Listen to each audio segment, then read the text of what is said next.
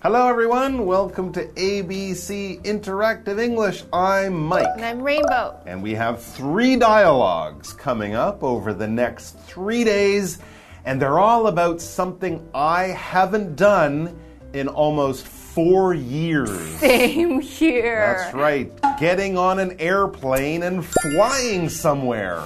I have a holiday coming up very soon. Oh my gosh, where are you going? I'm going to Vietnam on an airplane. Oh my gosh. It's so exciting going on it. Well, it's not that exciting, It but is I exciting I haven't done it that the long. long. I think this is the longest in my life. I have never here. gone on an airplane. Same here. Which is kind of crazy. But there are good and bad things about flying. Of course, holidays are great. Flying to see your family, like you sometimes fly to Hong Kong to see that's wonderful.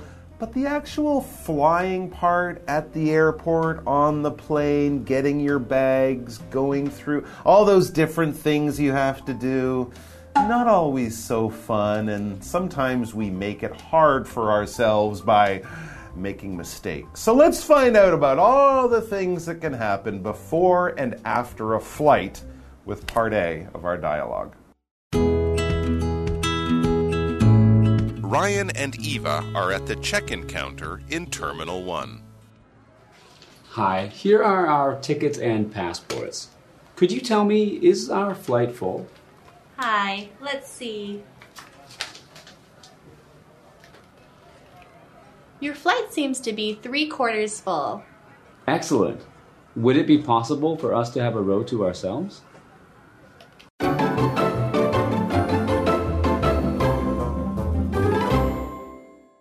Okay, so before and after a flight, this is basically the part where you're in the airport, right? You're in the airport before the flight, you get on the plane, and then you land, and that is after the flight. But the flight is the main part of your trip. Yes, the flight is the part where you are on the airplane. So if people say, are you prepared for the flight? It's not just before or after, it's the actual entire experience during while you're sitting on the airplane that is called the flight. So you might hear the word in flight entertainment, which is watching TV and movies when you're inside on the little screen that happens during the flight while you are flying. So let's get started with our article. The first sentence says Ryan and Eva are at the check in counter in Terminal 1. So they're traveling together and they're going to check in at the terminal. Now, in Hong Kong, there are many, well, everywhere, there are many terminals terminal A, B, C, but you have to check in at the terminal. That's right. A terminal is kind of like a station, but often a really big station might be divided into smaller, separate terminals. So at the airport in Hong Kong or here in Taoyuan in Taiwan, I think they have two terminals. Yeah. And certain airlines, certain plane companies will use one terminal or the other. In other places, like in London, one terminal is for local planes, one terminal is for planes going to Europe, and the other terminal might be planes to, for going farther around the world. But basically, we have a really big place like a train station or an airport, and then we have to have smaller parts of it to kind of keep things organized, and those smaller parts will be the terminal. So here they are at the check in counter. When you get out of your taxi or off the bus or out of the car, with your bags at the airport, the first place you will go is the check in counter. They will take your big bags, give you a ticket, do all of that stuff to get you ready to get on the plane. So Ryan walks up, and there, of course, is a worker there at the check in counter, a worker from the airline. And Ryan says, Hi, here are our tickets and passports. He's holding them out, he's being friendly, he's trying to get this done quickly. Could you tell me, he asks as a question, is our flight full? So he's wondering about some information about the flight. If it's full, if there are no empty seats, because sometimes if it's not full, you can kind of use two seats. You have a bit more space. It's kind of nice when the flight is not full. So the agent has to check. Hi, let's see. Your flight seems to be three quarters full. So that's three fourths. 75%. So fairly full, but not totally full. A few extra seats. And this is good news. Ryan says, excellent. That's what you say when you get good news. And then he asks his question would it be possible for us to have a row to ourselves? He's wondering if he and his friend Eva can have a whole row of seats just for them, to their selves. So, not just two seats for two people. Maybe there's three seats, they can use one extra seat. Maybe they can have four seats, and Eva can lie down on the seats and sleep a little better.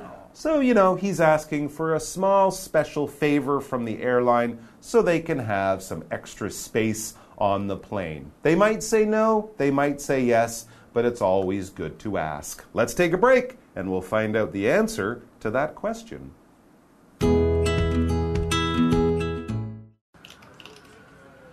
Sure, I can arrange that. Are you checking any bags today? Yes, these large backpacks.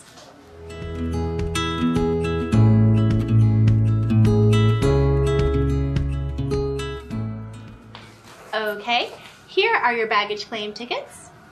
Right, we need them to get our bags. And here are your boarding passes. Your flight is leaving from gate 14 at 7:45 and boarding will begin at 7:15.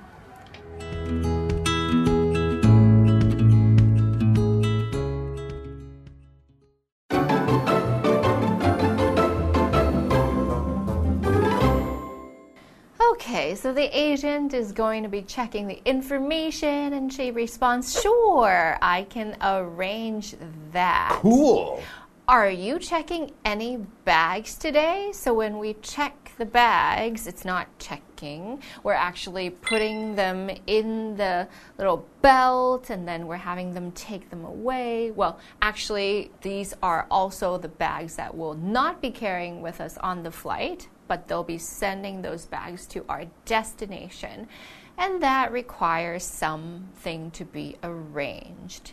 When you arrange something, that means you put something in order and you make it happen. If it's a schedule, you can key it into your computer and say, okay, I've arranged this schedule. If you arrange something such as your clothes or your wardrobe, you can put them in order based on their color. So arranging something is just organizing or putting something in order or fixing something or dealing with something. All right, and the other thing the agent was going to do was to help uh, Ryan and Eva check their luggage or their suitcases. Here, when we use check, it's a little bit different from the more common usage of check. If I look at something one or two or three times, just to be careful, just to make sure I'm not forgetting things or making a mistake, that is a very common way that we use check. You might check your pockets to make sure you have money and keys and your phone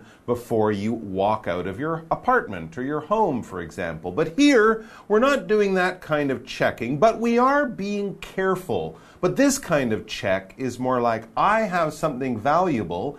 I give it to you to keep care to keep it safe to take care of it for me, and then later I will come back and collect it again. You check in your luggage when you get on an airplane, sometimes on a bus as well. They take it from you, they put it in the bus bottom. underneath or inside the airplane, under where you sit. And then a few hours later, when you land or when your bus arrives, you get it back. Sometimes also, if you go to a really nice restaurant, you might be able to check your coat. You don't want to wear your coat inside. It's big, it's hot, it's uncomfortable. So, right near the front door, you give them your coat, you get a little ticket, maybe with a number, and then later on you come back and say, I'd like my coat, please, because now I'm leaving, that would be called the coat check. They will check your coat and then give it back. So they're going to check in their luggage.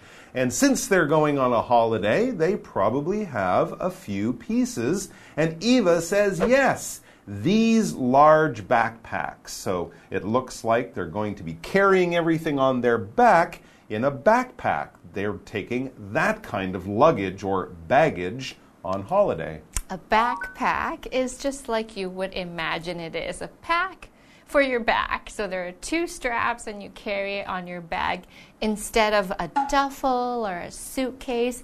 Backpacks are very convenient for when you're hiking or when you're traveling from place to place. You don't need to use wheels and you don't need to just carry it with one hand.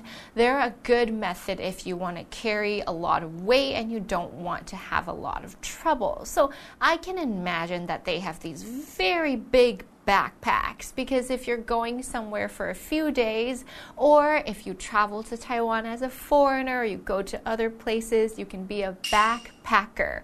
This is a person who only travels with a big backpack. So here they're putting the backpack into check in. Mm -hmm. That's right. And so back to the uh, dialogue, and the agent says, Okay here are your baggage claim tickets. So mm. these tickets that you put on the baggage and then you give it to you so that you can check to see that you have the ticket and the bag has the same number.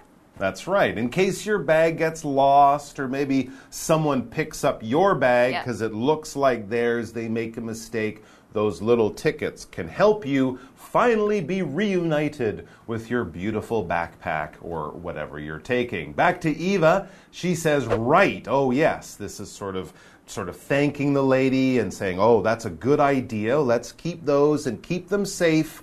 We need them to get our bags. Yeah, at the end of the flight when they take all the luggage from under the plane, that tag will help them find their bags. The agent says, and here are your boarding passes. Your flight is leaving from gate 14 at 7:45 and boarding will begin at 7:15. So we always get that boarding pass, that white paper that helps us get onto the plane. And again, we always have to check in, we always have to go in there a little bit before the flight leaves. So I'm glad that they've successfully checked in, and I hope they have a wonderful flight. That's absolutely right. That boarding pass will get them to the right place at the right time. Then they get, get on the plane and hopefully begin their holiday. Sounds great. All right, guys, thanks for joining us. We're going to have more fun and maybe some not so fun stuff happen at the airport in the next couple of dialogues. So do please come back and join us tomorrow and the next day for those. Until then, be well, safe travels, and thanks for joining us.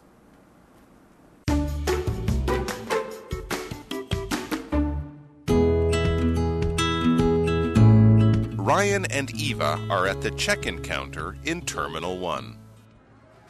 Hi, here are our tickets and passports. Could you tell me, is our flight full? Hi, let's see. Your flight seems to be three quarters full. Excellent. Would it be possible for us to have a row to ourselves? Sure, I can arrange that. Are you checking any bags today? Yes, these large backpacks.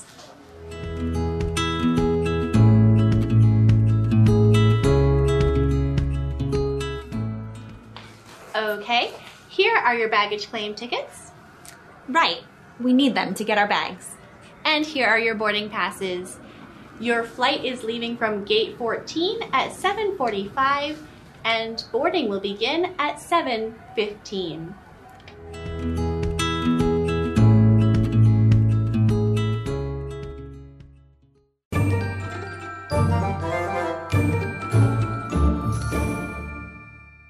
Hi, I'm Tina。我们来看这一课的重点单字。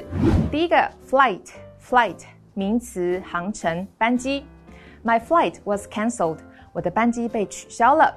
下一个单字，arrange，arrange，动词，安排。My assistant will call you to arrange a meeting。我的助理会打电话给你安排会议。下一个单字 check check 动词托运托运行李。Did you get your boarding pass and check your bag？你取登机证并托运行李了吗？最后一个单字 backpack backpack 名词后背包。I need a bigger backpack for this trip。为了这趟旅行，我需要一个更大的后背包。接着我们来看重点文法。第一个，seem to be 加形容词，似乎是某一个状态。我们来看看这个例句：The vending machine seems to be broken。 这台贩卖机似乎是坏掉了。下一个文法，Would it be possible for somebody to 加动词？请问有可能让某人做某件事吗？Would 是一个助动词，是 will 的过去式。当疑问句用助动词过去式时，表示语气比较客气委婉。Possible 是一个形容词，指的是有可能的。我们来看看这个例句：Would it be possible for me to leave earlier？请问有可能让我早一点离开吗？最后一个文法：have something to oneself，某人得以独享某物。我们来看看这个例句：I have an office to myself in this company。我在这间公司有属于自己的一间办公室。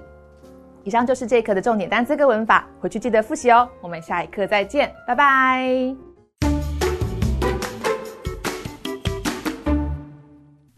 Minglun Taiwanese Pancake is on Fuxing Road. Its pancakes are less oily and salty and use very good spring onions and eggs. They are freshly made every day. The shop only sells a single original flavor. If you like, you can still add its special sweet and spicy sauce, soy sauce, pepper, or chili.